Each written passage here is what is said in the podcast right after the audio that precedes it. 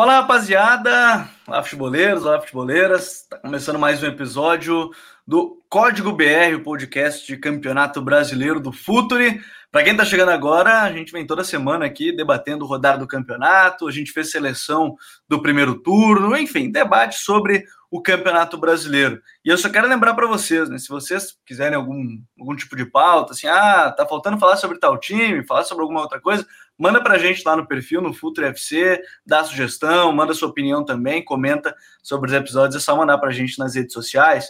Lembrando que, é, que o episódio chega com a força da Coach ID, né, que é o software para treinadores e clubes de excelência. Também, para você que quer conteúdo exclusivo, venha fazer parte do Futuri Club. Assine lá nossa plataforma, R$ reais por mês, no apoia.se Futuri, conteúdo, comunidade relacionamento. E Futuri Pro, departamento de análise de mercado do Futuri, scouting, performance e inteligência aplicada ao jogo. Hoje ele está de volta, depois de um período suspenso, ou, ou foi ali lesão? Renato Rodrigues, como é que tá, Renatão? Suspensão ou lesão? que eles derrubaram, Renato? Cara, tá mais pra chinelo mesmo, renovação, renovação de contrato emperrada, uma coisa assim, mas graças a Deus tá tudo certo. Tamo de volta aí. O campeonato ficou maluco, né, no meio, porque muitas mudanças na parte de cima, né, cara? E eu acho que talvez isso seja talvez a, a coisa mais nova assim para todo mundo, né? O, o, Inter já não é o mesmo, o Flamengo já não é o mesmo, enfim. É, o Palmeiras já não é o mesmo, né? Também cons conseguiu aí fechar com um treinador bem interessante. O campeonato tá, cara, muito aberto e assim, eu já não consigo nem colocar é, poucos favoritos como eu colocava até duas semanas atrás. Eu acho que agora a coisa ficou até mais ampla aí para quem sonha com esse título.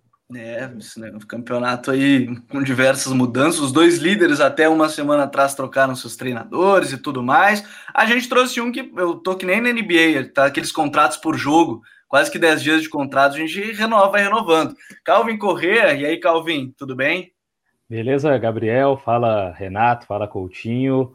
Mais uma vez, prazer estar com vocês aqui no Código BR para falar desse campeonato brasileiro realmente que nos surpreende, ou tenta pelo menos nos surpreender a cada rodada, e agora com novas mudanças de treinadores, né? Algumas por opção dos clubes, outras dos técnicos saindo, é, mudança também já do, do, Fortaleza, né? Também que se obrigou a mudar com a saída do Ceni para o Flamengo e aí buscou o Chamusca, enfim.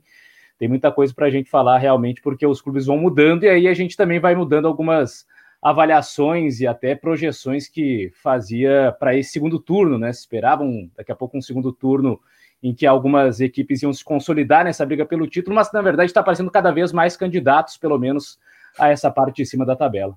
É, o campeonato ainda nem todos os times com 21 jogos agora, né? A gente está gravando ainda no domingo, tem mais dois jogos ainda na segunda-feira, e enfim, nessa segunda-feira que você deve estar ouvindo já o podcast. E o Coutinho, você que está sempre aqui com a gente, é a gente fala uma coisa uma semana, na outra a gente tem que mudar, né? Os times não conseguem manter o treinador, então se o guia foi difícil, imagina um podcast semanal.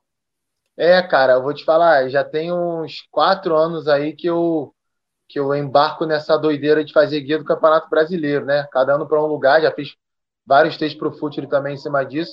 E eu te confesso que quando você está ali prestes a entregar né, os textos, a fechar o trabalho especial, e aí você olha assim, porra, será que vale a pena todo esse esforço? Né, eu ver tantos jogos assim, né, eu virar a noite escrevendo texto, buscando imagem, explicando como é que joga time A e time B, porque vai chegar ali na sexta rodada, metade do meu trabalho vai ser jogado fora, né? Porque provavelmente quem manteve o mesmo treinador às vezes está passando por um momento de tanta instabilidade que o cara começa a transformar daquela equipe em nome do emprego dele, né, para manter o emprego dele, enfim. É, é aquilo né, que muitas e muitas vezes a gente já falou aqui também no podcast, o que acaba contribuindo para o futebol brasileiro não ser do nível de um nível melhor, né, de um nível que poderia ser. Ninguém está dizendo que vai ser o melhor campeonato do mundo, que vai estar entre as principais três ou quatro principais ligas do mundo, mas dava para ser muito melhor.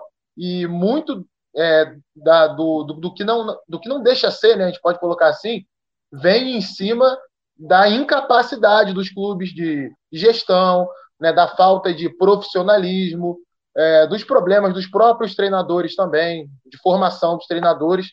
E o resultado, né, o extrato disso tudo é, é esse campeonato. Que a gente não pode dizer que é um campeonato de alto nível, mas pelo menos é emocionante, né? Porque você vê o Inter, que até três semanas atrás era o time mais sólido, mais regular ali, entre Flamengo e Atlético Mineiro e Inter, hoje já tem um outro treinador e começa a destruir, acho que a palavra é essa, começa a destruir tudo aquilo que foi feito ao longo do ano. Aí você vê o Flamengo, que num momento de instabilidade mandou um trabalho embora, contrata um outro treinador, e no meio disso tudo você descobre que não era só um problema de treinador, né? Tem muitas outras coisas ali que influenciam no desempenho do Flamengo. E o próprio Atlético Mineiro, que já foi um time irregular e que agora parece que está engrenando de novo, né? Então, é, e tem Palmeiras, tem São Paulo, tem o Grêmio crescendo no campeonato.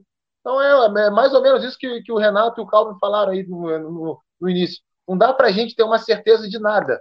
Eu, sinceramente, até falei aqui algumas semanas atrás, para mim o principal candidato ao título é o Atlético Mineiro. Continuo achando isso já enumerei aqui o porquê disso. Mas, cara, dá para a gente ter certeza disso? Eu não consigo ter. Bom, e a gente está gravando esse episódio no dia 15, para vocês terem uma ideia, nesse campeonato maluco, o Grêmio é o sétimo com 33, mas tem um jogo a menos, pode chegar a 36, ficaria dois pontos do Galo, e o São Paulo com 36 ainda tem três jogos a menos. Então, campeonato bem maluco, o, Galo, o próprio Galo tem 20 jogos, então poderia chegar a 41, é um campeonato bem equilibrado. Agora, Sobre esse, esses temas, eu acho que eu, eu quero começar justamente por essas mudanças dos líderes, ô Renato. Uma semana, duas semanas, dá para ter tanta mudança, assim, porque no Inter já dá para ver algumas coisas bem claras, assim, o Edenilson do lado do Lindoso já não é mais à frente como era, tem jogadores agora bem mais pelos lados dos meias duas semanas, uma semana no caso do Inter e do Flamengo, dá para mudar muita coisa num time, seja para o pior, seja para o bom. O que, que acontece? Uma semana é muito tempo ou, ou, enfim, com pouco tempo de treino ainda, Renatão? Cara, não é, é muito tempo e, e, não deveria ter mais é, tanta uma, uma, ruptura tão grande né, de ideias. Mas no internacional realmente está acontecendo. É, tá bem claro como o Inter perdeu é, vamos dizer assim, os pilares, né, do seu, do seu jogo, que era com o Kudê. Perdão. A gente já vê o Inter marcando num bloco mais baixo, time mais moroso. É, e, e, eu acho que até o Colorado mais otimista sabia que alguma coisa ia acabar acontecendo, porque é, a diferença até de qualidade de nível desses dois treinadores é, é gritante hoje, né? Gente tem que respeitar a história do Abel, tem que entender tudo que ele fez pelo Inter e tal. Mas a verdade é que nada credenciava ele a chegar ao Internacional agora. Os últimos trabalhos dele são muito ruins. E caiu no colo dele a questão da, da liderança do Campeonato Brasileiro. Um time muito capaz aí de disputar título, é, com um elenco mais curto que os concorrentes, concordo, mas, é, mas talvez um dos trabalhos mais consolidados do Brasil hoje. Então você vê em muito pouco tempo como o time já virou a chave, já foi para um outro modo de jogo, uma outra perspectiva de, de, de, de ideias, de enfim, de, de, até de postura dentro de campo. E aí a coisa, sinceramente, assim, eu não consigo ser nem um pouco otimista com, com o futuro do Inter. Acho que me surpreenderia muito se o Inter é, terminasse o Campeonato Brasileiro brigando por título. Acho que isso não vai acontecer mais, infelizmente, para os Colorados. No caso do Flamengo, é, aí sim eu acho que é mais complexo, porque eu vejo o Flamengo com problemas parecidos com o que tinha com o Domi, então é uma questão que ainda vai ter que ser melhor estruturada. Mas, por exemplo, no jogo contra o São Paulo, que o São Paulo ganha de 2 a 1 é, o Flamengo não fez um jogo para perder. De verdade, em questão de desempenho, o Flamengo não jogou para perder aquela partida. É, criou bastante, acho que em algum momento poderia ter passado à frente, poderia ter ampliado vantagem, mas acabou que não matou o jogo. E aí demonstrou problemas que, que já mostra algum tempo, questão de, às vezes, de transição, questão da linha defensiva também, que o São Paulo aproveitou bastante a linha alta do Flamengo. Mas no caso do Flamengo, eu, não, eu, eu vejo algumas, algumas mudanças estruturais, já vê em sistema, em, em organização, Sim. Mas que ainda elas são muito pouco palpáveis assim de você apontar. Agora, no, caso do Inter, é realmente o Colorado deve estar tá pé da vida, não tem, não tem outra palavra nesse momento. Agora, o Calvin, sabe, para quem está acompanhando até aqui de perto, assim, a gente fica. É claro que é uma mudança de treinador que tem N fatores. Teve uma proposta do Celta, mas a gente sabe que não foi só devido à proposta do Celta, tinha questões de, de discurso do, do, do, próprio grupo curto que o Cudê falava, mas agora já estão usando também, agora os dirigentes do Inter também estão falando do grupo curto, que é, enfim, a gente percebe que há um, algumas divergências nesse ponto. O Abel tem um desafio, Calvin, que é ele mudou, não vou dizer tudo, mas ele mudou muita coisa e ele tem o desafio de tentar manter o desempenho que tinha. E ele tem aí uma sequência pesada pela frente, né? É, muito complicado. A gente, acompanhando mais de perto, até sabe que não foi uma troca, ou pelo menos uma escolha do Inter pelo nome do Abel Braga, é, do ponto de vista técnico, né? Foi político, por questão de que está chegando as eleições no Inter, enfim, grupos se movimentando. Desde a saída do vice de futebol, do Alessandro Barcelos, isso já estava mais claro de que o Cudê estava cada vez mais desamparado por essa é, atual gestão. E aí é, teve essa proposta do Celta, o técnico argentino preferiu sair, e esse nome escolhido certamente não foi assim é, com o presidente e os demais dirigentes do Inter pensando vamos tentar encontrar algum técnico que tenha pelo menos um estilo parecido com o atual, já que afinal de contas o time está na liderança do campeonato, então não queremos uma ruptura. Não, foi mais pela história, né? Abel Braga, um ídolo colorado, cara que dar algum respaldo para a direção, então foi mais ou menos nessa linha. E aí, realmente, é, já não existe mais o trabalho do Eduardo Cudê, até houve uma tentativa de manutenção nos primeiros 45 minutos do jogo contra o América Mineiro, pela Copa do Brasil, que o Abel escalou praticamente o mesmo time, com a mesma ação, né? Dava para ver ali o 4-1-3-2, mas já sem aquele domínio de quando pressionar, quando subir a marcação. Isso a gente via claramente do Cudê o tempo todo gritando à beira do gramado e regendo o time é, nessa pressão que era muito importante na saída de bola do adversário. Depois, no segundo tempo, já deu para ver na, no próprio jogo contra o América a mudança, né? É, a formação até que o Abel colocou em losango naquele jogo, né? No segundo tempo, é, puxou o Lindoso para ser o primeiro volante, aí ele tinha colocado o Edenilson fazendo a saída na direita, o Nonato da esquerda, com o D'Alessandro de meia central, Aí depois ele até é, tira o Lindoso, ele puxa o Edenilson para primeiro, puxa o Galhardo para meia central com os dois atacantes, né, o Abel e o Yuri.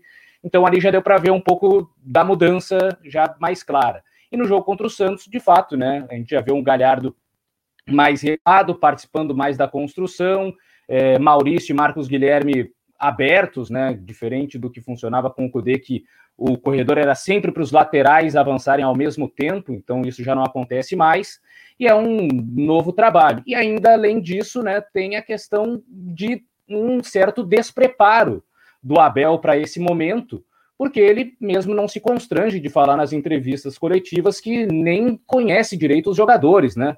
Que não se lembra de nome de alguns, que não conhecia o Peglo, por exemplo, que é um jovem jogou inclusive como titular na própria Libertadores da América, e isso que a gente está falando do elenco que era até então o líder do Campeonato Brasileiro e que o Abel tem muita identificação. Imagina outras equipes, o que o Abel tem de conhecimento e nem talvez deveria ter, porque já estava assim, mais ou menos que curtindo, tinha muita expectativa de ser chamado por um grande clube, mas foi chamado. Então eu sempre coloco mais é, culpa da direção de tentar buscar o Abel e um escudo eleitoral do que propriamente da parte técnica. De fato, o time não vai jogar mais como o Eduardo Cudê. Ainda não ficou muito claro para mim como vai ser com o Abel Braga, porque ele já testou duas formações diferentes, uma com pontas, né, que foi no jogo contra o Santos, a outra até com um losango no segundo tempo diante do América Mineiro. Agora, o, o, Renato, nesse ponto, vou colocar ainda que o falou de usar os pontas, é mais um motivo, né? O Inter montou um elenco sem ponta, porque o Cudê nunca usou ponta na, na carreira, ele falou até que era a diferença do Sampaoli, agora deu um treinador que tem pontas e que não tem no elenco. Então é mais um desafio aí para o Abel montar um, um time para competir, né? Não, não tem muito o que fazer, vai ter que se adaptar. Não, é, é bem maluco e mostra, e mostra exatamente o que é a gestão de futebol no, no Brasil, né? É que você contrata o que o treinador pede, e não num norte que o clube segue, né? Numa maneira de jogar, é, estabelecido o perfil de jogador que vai jogar aqui comigo, e eu vou contratar treinadores que vão dar seguimento a esse perfil que eu quero de jogador para desenvolver, para ser competitivo.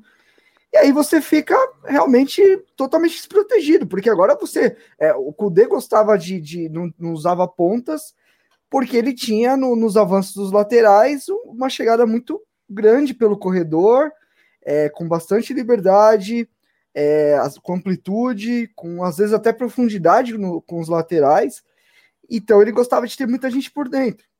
Agora você pega um Abel que tem uma ideia totalmente diferente, você não tem um elenco montado para isso. E aí, para mim, independente de ser o Cudê ou Abel, um clube de futebol ele tem que ter um, um norte, uma noção de qual caminho ele vai seguir e contratar jogadores e treinadores em cima dessa linha de trabalho. Agora realmente vai ficar complicado. O Abel sempre jogou com, com, com pontas, com, com, extremos, com caras de velocidade, principalmente, né? Para puxar transição, para ser escape. É, vai ser complicado. Eu estou realmente curioso para ver como é que ele vai fazer. É, eu também estou muito curioso. Agora, o, o, Coutinho, a gente pode colocar também em pauta. Eu quero pegar aquilo que o Calvin citou.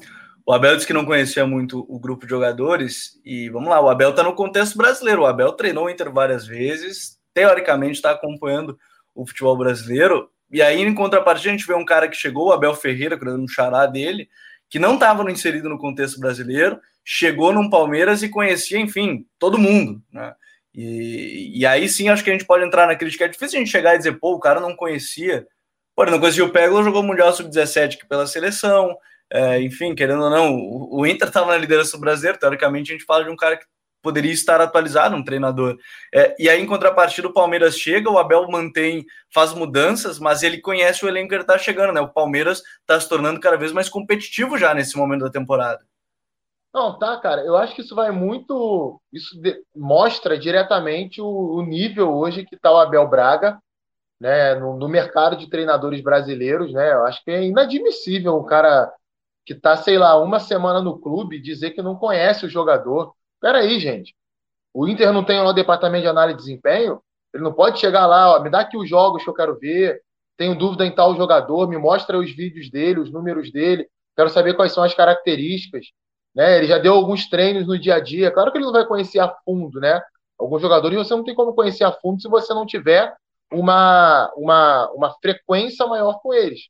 Agora, é, você não saber nada sobre o cara, é, e a gente não sabe até que ponto também é uma desculpa que ele está dando né, para tentar minimizar o início de trabalho com resultados ruins e com tudo aquilo que a gente via de modelo de jogo indo por água abaixo, indo pelo ralo, e para dizer isso. Mas ao mesmo tempo que ele fala isso, ele acaba se queimando mais ainda, né? Talvez fosse mais bonito ele falar, ah, não, estou tentando alguma coisa aqui que não está dando certo, mas não é, e sinceramente, cara, não surpreende.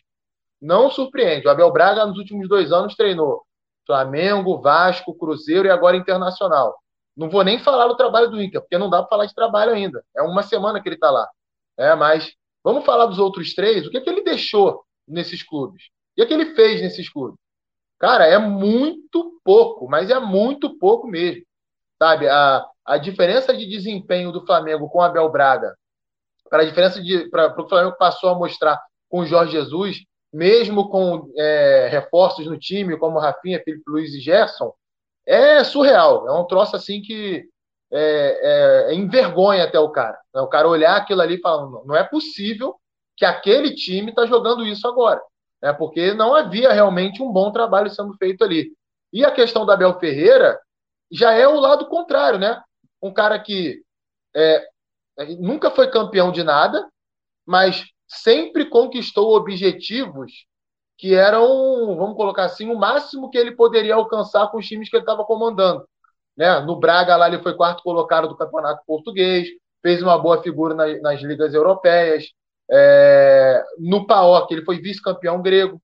Eliminou o Benfica né? numa, numa pré-Champions, que é um time muito mais poderoso do que o PAOK em termos de elenco e investimento. E agora ele vem para o mercado onde ele tem na mão o segundo melhor elenco do país, que acho que é uma outra coisa que vai cair por terra, né? É engraçado como é que há, há um mês atrás, né? E muito em virtude, muita gente dando eco àquela declaração ridícula do Luxemburgo dizendo que o elenco do Palmeiras não era tudo isso, né? Que ele precisava de reforços, como se fosse um elenco do nível do Fortaleza, vamos colocar assim. Mas não, a gente está vendo que o elenco é sim muito bom, que o elenco tem jogadores com algumas características diferentes e que podem ser utilizados em diferentes contextos. E o time está crescendo, o time está melhorando. É, já dá para ver muito nitidamente uma ideia de futebol do Palmeiras. É, dá para ver muito claramente que o time está desenvolvendo em cima disso. Os jogadores estão entendendo os mecanismos de movimentação perto da área. algo que não existia anteriormente. Não tinha isso. A bola chegava no ataque, era totalmente aleatório a movimentação do time do Palmeiras. Hoje você já não vê isso. E essa diferença é justamente a diferença de atualização que um treinador tem hoje, o preparo que ele tem hoje para comandar um time de alto nível do futebol brasileiro, como é o Palmeiras, e o outro que também não, que mostra que não tem, né, para também comandar um time de alto nível que é o Internacional. É, não é não, não é por acaso, não surpreende e a, e a escolha da direção do Inter ela é ridícula, para falar o mínimo, né? É, ela é ridícula, não, não, não tem justificativa que você olhe para um clube como o Internacional hoje, que estava liderando o Campeonato Brasileiro, ah não, o técnico vai ser o Abel. Ele não tem nada que assemelhe ao trabalho do Eduardo Cudê, ele não tem nada recentemente que prove essa aposta nele, né? Que aprove essa aposta nele. E terceiro ponto, né? Ele parece não contribuir com isso. Esse tipo de declaração ele deu várias no Flamengo, no Cruzeiro, no Vasco. Né? E isso também contribui, é claro, para o aumento da pressão e até para a descrença dos jogadores no trabalho do cara. Pô. O jogador que está ali no vestiário, está olhando isso, abre a internet, acabou o jogo, vê que o cara não conhece o futebol dele, como é que ele vai levar a sério um treinador desse? É, esse é um detalhe. E, e, quanto à escolha, a gente sempre frisa a parte política, porque, vamos lá, tem eleição em dezembro, mas por que não? Se, e, e, o momento político do Inter é, é tenebroso, assim, de, de muitas é, repartições, divisões, mas por que não conversar pelo menos o mínimo para ter um treinador para manter essa coerência? Porque aí vai lá, a gestão que estava, escolhe um treinador e, e acho que dá para seguir um treinador que serviu hoje, me parece que vai servir muito mais é, como escudo mas agora, o Calvin, a gente fala do Palmeiras. Rapidinho, pode, pode cortar. É, vamos lembrar, a escolha política, eu concordo com vocês, vocês estão corretos, mas vamos lembrar que recentemente o Inter foi para a Série B tomando muitas decisões em cima desse lado político, né? Sim. né? Parece que a galera lá não entendeu muito bem o que aconteceu, não. É, isso, isso acho que dá para a gente colocar também, acho que é, é importante frisar. Mas o Calvin, ainda eu, eu acho que o Palmeiras ele entra agora nessa briga, porque, bom, o Palmeiras está com 34 pontos, é, enfim, já está só a quatro do Atlético Mineiro, está brigando ali já na parte de cima, tem aí essa vitória importante contra o Fluminense, mas é um elenco que o Abel Ferreira já mostrou aí um jogo com o Rafael Veiga, ele transformou o Rafael Veiga, o, o, Gustavo Scarpa, na necessidade, ele transformou em lateral esquerdo, que tem chegado muito bem no fundo e fez isso contra o Ceará na Copa do Brasil, agora tem feito isso contra o Fluminense. É, o Abel ele já chega mantendo até o Andrei, o time do Andrei já estava rendendo mais que o time do Luxemburgo, né? Ele já chegou com um time que já estava competindo bem mais e acho que pode crescer ainda nesse brasileiro, né, Calvin? É, encaixou de fato o Palmeiras e até interessante que assim não precisou de nenhuma é, contratação é, diferente do que os jogadores que o Luxemburgo já estava utilizando para mudar muito, né? Agora chegaram novos jogadores, mas ainda é, poucos deles tiveram grandes oportunidades. O Breno Lopes entrou ali no, no finalzinho do último jogo diante do Fluminense, mas é um Palmeiras realmente diferente, um Palmeiras que aos poucos vai encaixando melhor seus jogadores. Acho bem interessante como o Rafael Veiga tem sido utilizado agora, né? Como esse camisa 10 meia atacante por dentro, atrás do centroavante, que era uma função que ele é, desempenhava muito bem no Atlético Paranaense e que o Luxemburgo teve dificuldades para encontrar o melhor posicionamento do Veiga, já utilizou aberto, já utilizou num, num tripé de meio-campistas. Como o Zé Rafael tem é, desempenhado muito bem nessa nova posição para ele, né, de, de, segundo volante, até mais alinhado com, com o primeiro volante. É, que no Bahia, por exemplo, quando ele surgiu mais assim para o futebol brasileiro, né?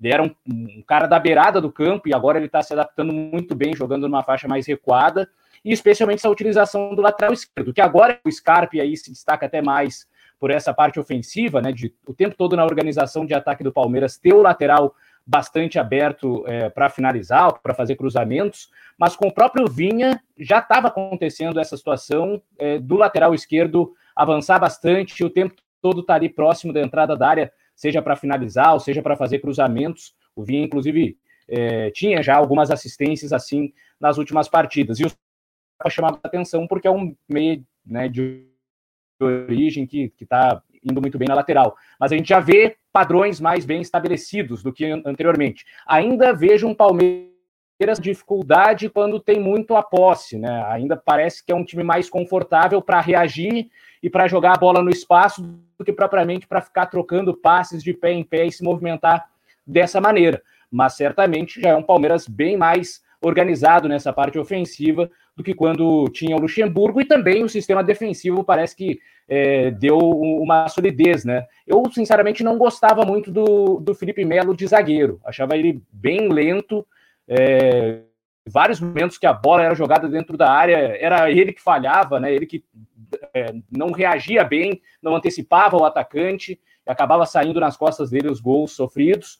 É, depois o Felipe Melo até foi adiantado para a função de volante, agora se machucou, mas acho bem interessante como o Andrei já fazia uma transição, mudança do time e o Abel Ferreira tem aproveitado essa base de poucos jogos do, do Andrei Lopes para também dar sequência nesse novo trabalho, já com uma cara bem diferente da do Luxemburgo.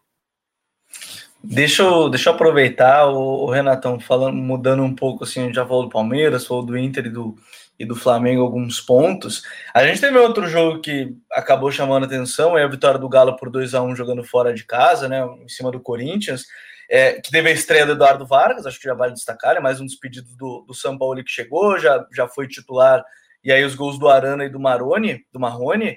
É, esse time do Galo, o Coutinho até falou de estar encaixando de novo, pode ser útil de novo, a gente sempre fala da, das semanas cheias, mas agora trouxe um jogador de nível de seleção também, né? O, o Vargas é um jogador diferente, querendo ou não, a, a, nível Brasil, então é um jogador bem acima da média, né? E, e com todas essas mudanças que a gente viu de, de, técnicos, e assim, de verdade, eu acho que com Abel Ferreira o Palmeiras também. agora tá na briga. Eu acho que eu acho que, que não, não garanto que vai ganhar o campeonato, enfim, mas eu acho que vai estar nas cabeças. Eu acho que o time já tá bem mais competitivo é, e assim, com o Andei, com o Cebola, né, já, já, já tava muito mais organizado, né? É meio louco como é, o Palmeiras conseguiu rapidinho acrescentar algumas ideias ali e o time já ser outra coisa. Mas o Atlético Mineiro, para mim, hoje é o time mais pronto do Brasil, entendeu? Justamente por conta do, do, dos adversários que aconteceu. Para mim, o Cudê era, o, era o Inter do Cudê era o time que, que poderia fazer frente. Para mim, são os dois grandes trabalhos no Brasil hoje. Só que foi perdido. O Inter, vamos dizer assim, não existe mais nessa briga. Eu de verdade não consigo ver.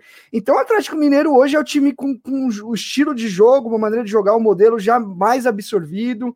É, teve problemas né, para jogar contra o Corinthians, não tinha Savarino, que, que arrebentou contra o Flamengo, é, não tinha uma porrada de jogadores, o, o Sávio Alonso também, também né? o Alonso voltou para uma linha de quatro, e, e o Vargas jogou é, como eu e até a gente estava falando sobre isso antes do jogo. O Vargas jogou mais pelo lado direito, depois ele inverte, né? Depois ele, ele muda e cai o Keno por ali.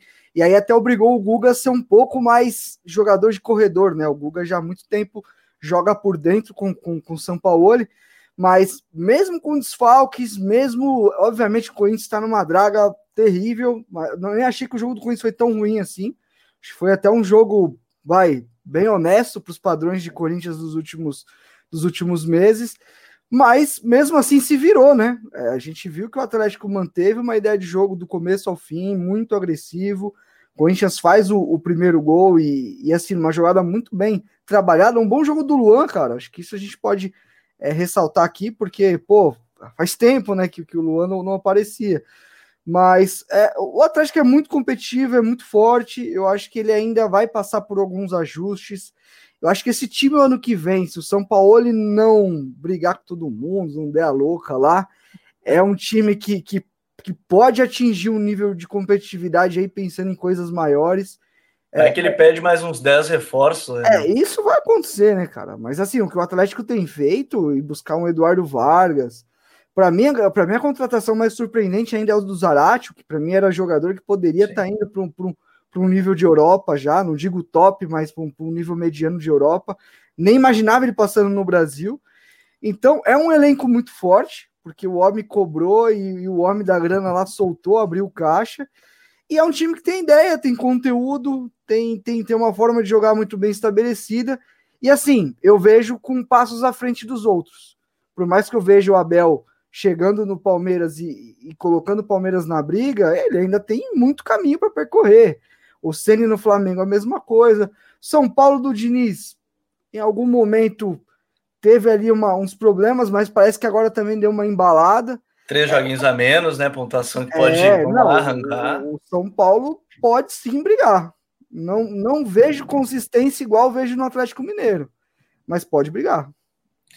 O, o Calvin, um, um outro ponto, o, o, Renato citou o Luan, mas no Grêmio, vou, vou, pegar já esse gancho, porque no Grêmio se buscava ah, quem é que vai ser o substituto do Luan, o que, que acontecia, quem é que vai ser, e aí o, o Jean-Pierre começou a jogar, aí ele saía com o Renato nessa, nessa, pelo menos esse ano, ele não conseguia terminar o jogo, o Thiago Neves, ele, ele era os, o cara que é, jogava mais na posição, era acabava entrando mais vezes, mas o Jean agora ganhou a 10, até o Renato fala, né, conversou com o Jean, né, por uma hora e meia, agora tem conversado todo dia, botou a responsabilidade de novo, e a gente tem visto nos últimos dois, três jogos, o Jean-Pierre talvez sendo esse ponto chave do Grêmio, que arrancou, já vamos lá, sete vitórias seguidas na temporada, algo que não acontecia há muito tempo, né, Calvin?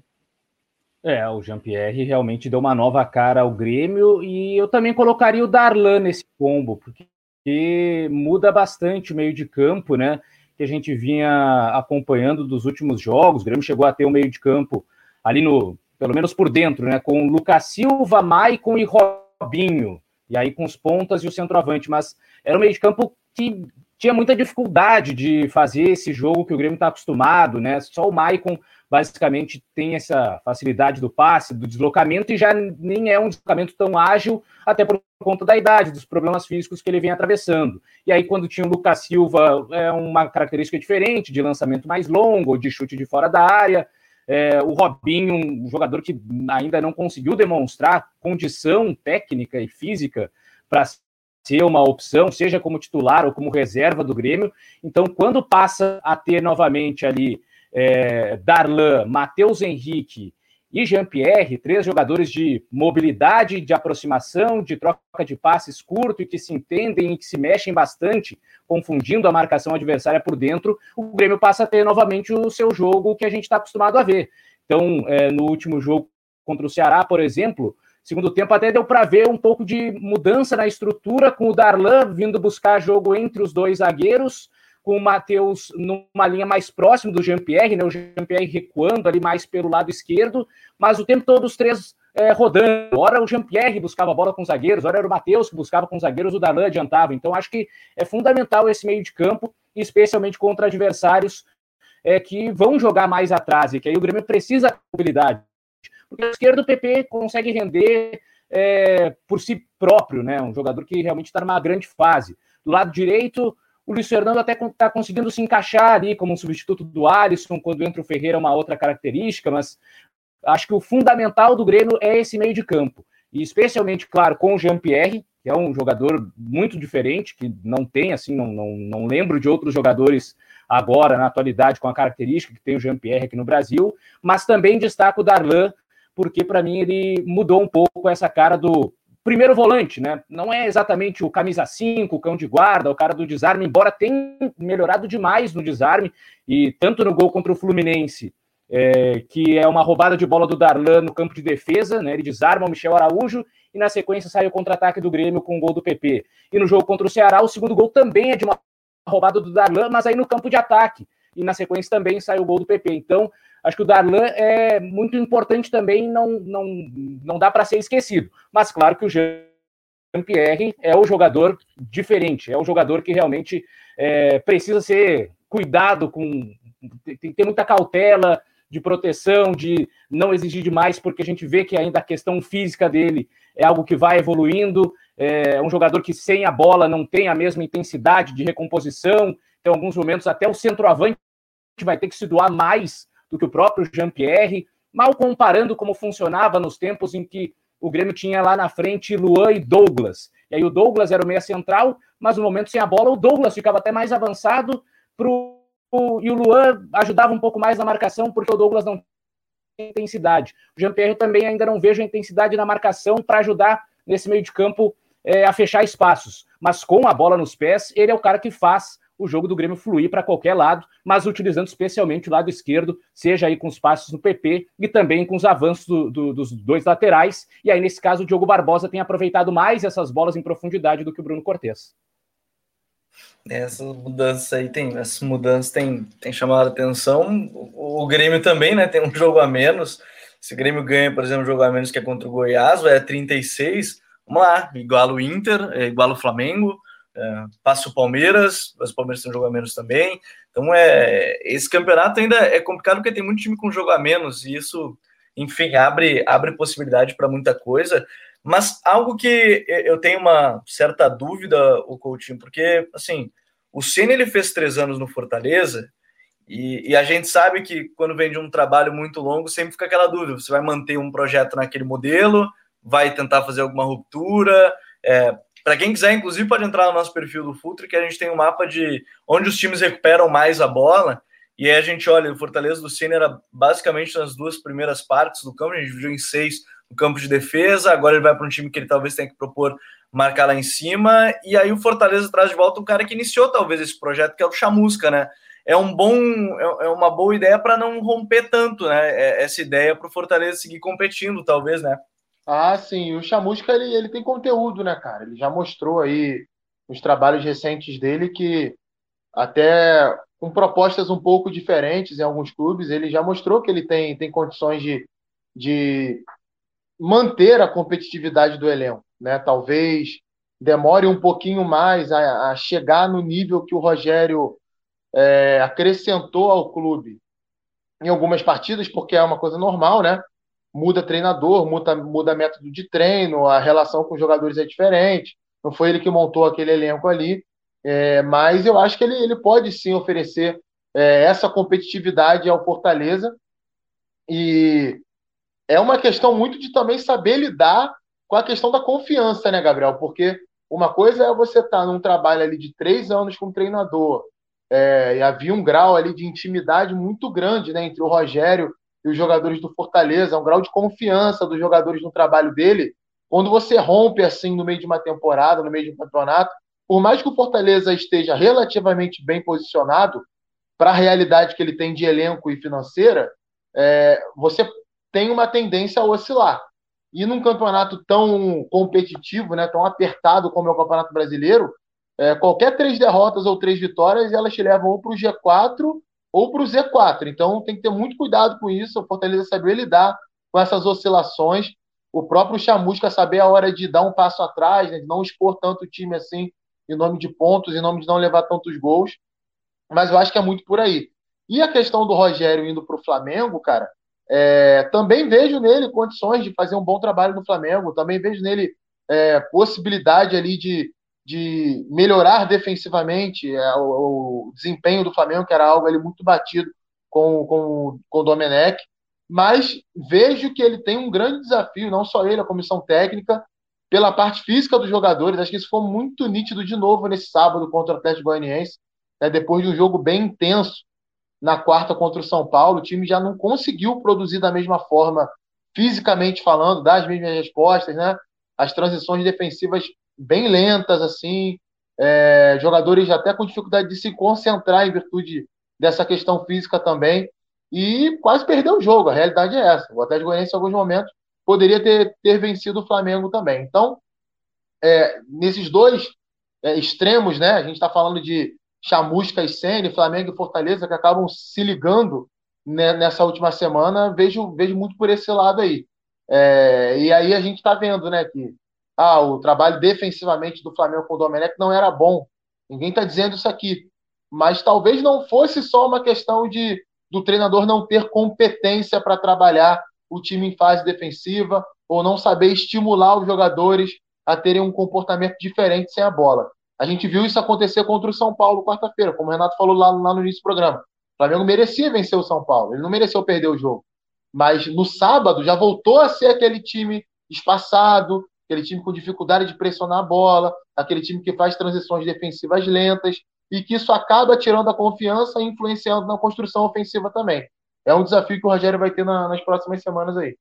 E as próximas semanas, elas. Bom, no meio de semana agora tem Copa do Brasil, né? Na quarta-feira ainda na quarta e na quinta, os jogos de volta da Copa do Brasil. Algumas coisas ainda podem transformar em times tendo calendários um pouco mais menores, é, enfim, outros com calendários mais apertados e tem muita coisa ainda para acontecer. Ô, Renato, para a gente fechar, qual é a tua maior expectativa agora nessa segunda parte do campeonato? Porque mudança é o que mais teve, né? Porque a briga parece que vai ser feia lá em cima. Então, vai, e assim, eu acho que vai ser um campeonato equilibrado, porque o próprio Atlético que eu coloquei, que hoje para mim é o time mais pronto, é um time que, que dá espaços também, né? É um time que ainda não tá totalmente, vamos dizer assim, é um time que joga em cima, que tenta sufocar, mas que ainda não tem, é, vamos dizer assim, tem uma linha de defesa que, que joga alto e que é lenta, tanto o, o Rabelo quanto o Hever são jogadores que se você se a, se a, bola sair da pressão lá na frente, eles ficam muito desconfortáveis. Você, isso, você vê isso claramente. E os adversários exploram muito isso, essa, essa bola na profundidade. É, mas eu acho, eu acho que no geral essa briga lá em cima mesmo. É, ver como que vai ser o Inter, como. E, e, assim, eu acho que pode entrar muita gente nessa briga mais forte. Falei a questão do, do Palmeiras, a questão do São Paulo. Eu acho que o São Paulo já tá na briga. É, são três jogos a menos para alguns times aí, então, pô, se fizer seis, sete pontos aí nesses, nesses três jogos, pô, já se coloca na liderança e, e assim, e, e, tem condição de manter. Mas eu acho que no, nesse sentido mesmo, eu, eu tô muito curioso para ver como que as, as equipes vão responder aos novos comandos, porque são muitas trocas no meio do campeonato. O próprio Corinthians ainda oscila demais, e assim, é, obviamente que a briga do Corinthians não é lá em cima, a, a preocupação é embaixo mesmo, porque é, não acho que tem elenco para cair, mas, meu, time grande, quando começa a se afundar, a coisa tem um troço que puxa para baixo e quando você vê, já falta três a rodadas para acabar. Lá embaixo, não dá, né? É isso.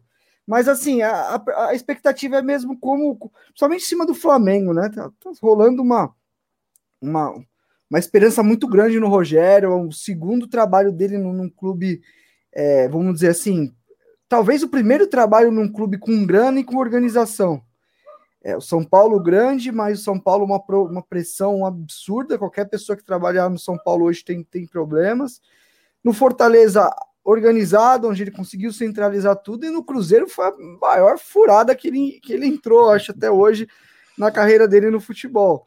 Então, é, tem muita expectativa. Eu acho que também é o momento de ele se firmar. Ó, eu sou treinador de nível top do Brasil a gente está precisando. A gente tem pouca unanimidade aqui brasileiro. É, a gente tem mesmo, e, e tomara aí que o Rogério tenha esse tempo necessário para colocar em prática as suas ideias. Calvin, para a gente fechar então aqui o, o nosso papo, é, o São Paulo vai conseguir manter essa uma consistência com o Diniz agora, porque esse é o grande debate também. Né? Todo mundo está falando, ah, o Diniz está lá em cima e talvez, ah, não vai conseguir, ah, não, não vai chegar. É, o Diniz consegue manter esse time porque pô, uma das melhores defesas do campeonato, querendo ou não. O time tá talvez diferente dos outros trabalhos do Diniz, tem feito as chances que cria. Eu acho que esse é o grande diferencial, talvez, de outros momentos. Sim, o, o time faz os gols quando cria oportunidades. Dá para o São Paulo manter essa consistência na briga lá em cima? Pois é, a primeira situação é ver se o Diniz vai conseguir confirmar a classificação na Copa do Brasil, né? Porque se o Flamengo der a volta nesse confronto, é, vai ser mais uma vez é, muita porrada no Diniz, né? Porque a gente vê cada eliminação do São Paulo, as críticas elas voltam todas, né? E isso acaba pesando. Embora seria, é, digamos que a última, né, eliminação, porque depois não teria mais competições de mata-mata e seguiria no Campeonato Brasileiro no restante da temporada. Mas acho que esse é um ponto importante. Acho que é um ponto importante para vários clubes é, tanto Copa do Brasil quanto Libertadores na influência do que vai ser o restante do Campeonato Brasileiro. E acho interessante também, né? A gente falou bastante dessa parte de cima, mas como o campeonato está assim muito dividido, pelo menos na tabela de classificação, né? Pega até o Fluminense ali, o oitavo, e tá uma turma assim meio junto, é, embora alguns com menos potencial de se manter até o final no topo, mas tá, tá todo mundo assim muito embolado. E depois do, do, do Fluminense para baixo, a partir do Bahia, né, que é o nono, aí não dá também para ter muita certeza daquelas equipes que vão se manter ali no meio da tabela, ou se em duas, três rodadas elas podem novamente frequentar a zona do rebaixamento. Né? O esporte, por exemplo, ali que é meio de tabela, é, já fez um jogo ruim diante do Vasco em casa. E o esporte é um time que sempre que tem que propor o jogo tem enormes dificuldades e aí diante do Vasco bem montado ali, com os três zagueiros, mas os dois laterais fechando bastante e subindo no momento certo, enfim, é, o esporte já teve é, muitas dificuldades. Então é um campeonato que está bem dividido, né? Não tem aquele bloco muito intermediário. Ou é a galera que está lá no topo, né? O Fluminense já é um pouco mais difícil de imaginar que vá é, seguir essa turma, ou já é a galera que está, mesmo que esteja no meio de tabela, na décima posição, por exemplo, não está muito livre de, de, risco de rebaixamento, não. Então, para mim, essa é a, grande curiosidade do campeonato. Não tem muito zona do limbo, não tem muito assim zona que não, não vai ter nada até o final. Por enquanto, tem uma turma assim muito clara, é, brigando ou por título ou por pelo menos vaga na, na pré-Libertadores, porque a gente também não sabe até o qual vaga vai ser, se vai ser G6 mesmo, se pode ser um G7, um G8, né, que, que nem outros campeonatos, e depois a turma de baixo também, que é, muitos vão se salvar, como se salvaram no ano passado, mais por falta de vagas de rebaixamento, né? O Campeonato Brasileiro do ano passado tinha muito time que realmente fazia força para cair, mas só tinha quatro vagas, então alguns trabalhos ruins acabavam se salvando. E esse ano está também muito embolado essa turma aí, tanto que metade da tabela para baixo a diferença de, de pontuação é mínima. A não ser o Goiás, né? Que uhum. esse eu acho que já, já não tem muita esperança, porque realmente é o, é o time que ficou muito aquém do esperado. É, 10 pontos aí do, do primeiro time fora, e alguns levantamentos, inclusive, já botam que 42, 43 pontos está salvando do, do rebaixamento. Mas seguinte, isso é papo para semana que vem, no Código BR, a gente vai falar também nessas brigas aí na, na parte de baixo, até porque a gente está gravando no domingo, na segunda-feira tem um duelo praticamente dos times lá de baixo, né? O Curitiba, é, o Botafogo, o Bragantino, enfim, esses times que estão brigando feio lá na parte de baixo. Coutinho, o nosso atleta que está em todos os jogos, valeu por mais uma. Valeu, Gabriel, valeu, Renato, Calvin, bom mais uma vez estar com vocês aí. Aquele negócio, né, cara? Então, se prepara para jogar todo jogo. Dorme cedo, se alimenta direitinho, né? Faz lá o, o reforço muscular. Não, não é, não é o meu caso. É. São ricos. Eu tô numa ressaca aqui, velho. nesse momento. Não vem tanto ao caso detalhar, mas são ritmos de vida diferentes. Coutinho é aquele estilo Dario Conca, né? Aquele Fluminense campeão brasileiro. o Conca tá bombado agora. Né? O Conca tá bombadão. Agora é fisiculturista, com, um metro e meio. É verdade. O, o Coutinho ele tá seguindo a, a risco que a fisiologia Amanda. Renatão, valeu por mais uma, meu irmão. É nós, estamos junto. É, tomei muita água durante o programa aqui, não sei se vocês perceberam. É Mas estamos se né? cuidando, estamos, estamos se cuidando, né? Tem que estar hidratado, né? Não, hidrate-se, hidrate-se. Hidrate é isso. E vamos que vamos. Valeu, Renatão. Valeu, Calvin. O contrato está aumentando. O Calvin está permanecendo no grupo, está jogando. Vai ficar desse jeito, viu? Pô, valeu aí mais uma vez pelo convite. Agradeço aí por estar tá batendo esse papo com vocês. E vamos aguardar aí cenas dos próximos capítulos desse campeonato brasileiro maluco que a gente está observando. E se nada mais vai mudar daqui a pouco, na próxima semana, daqui umas duas semanas, a gente vai ter que refazer de novo as análises. Mas, ah, vai mudar. Pode, pode Do jeito que a coisa é, a gente vai gravar hoje, na segunda-feira, já vai ter uns três já. treinadores demitidos para derrubar todo mundo. Muito obrigado por todos que nos acompanharam em mais um Código BR. A gente vai ficando por aqui. Mande mais uma vez essa sugestão lá no Futuro FC. O seu recado, tá gostando dos debates? Participe e com a gente. Venha fazer parte do Futuri Club no apoia.se. Um grande abraço e até a próxima.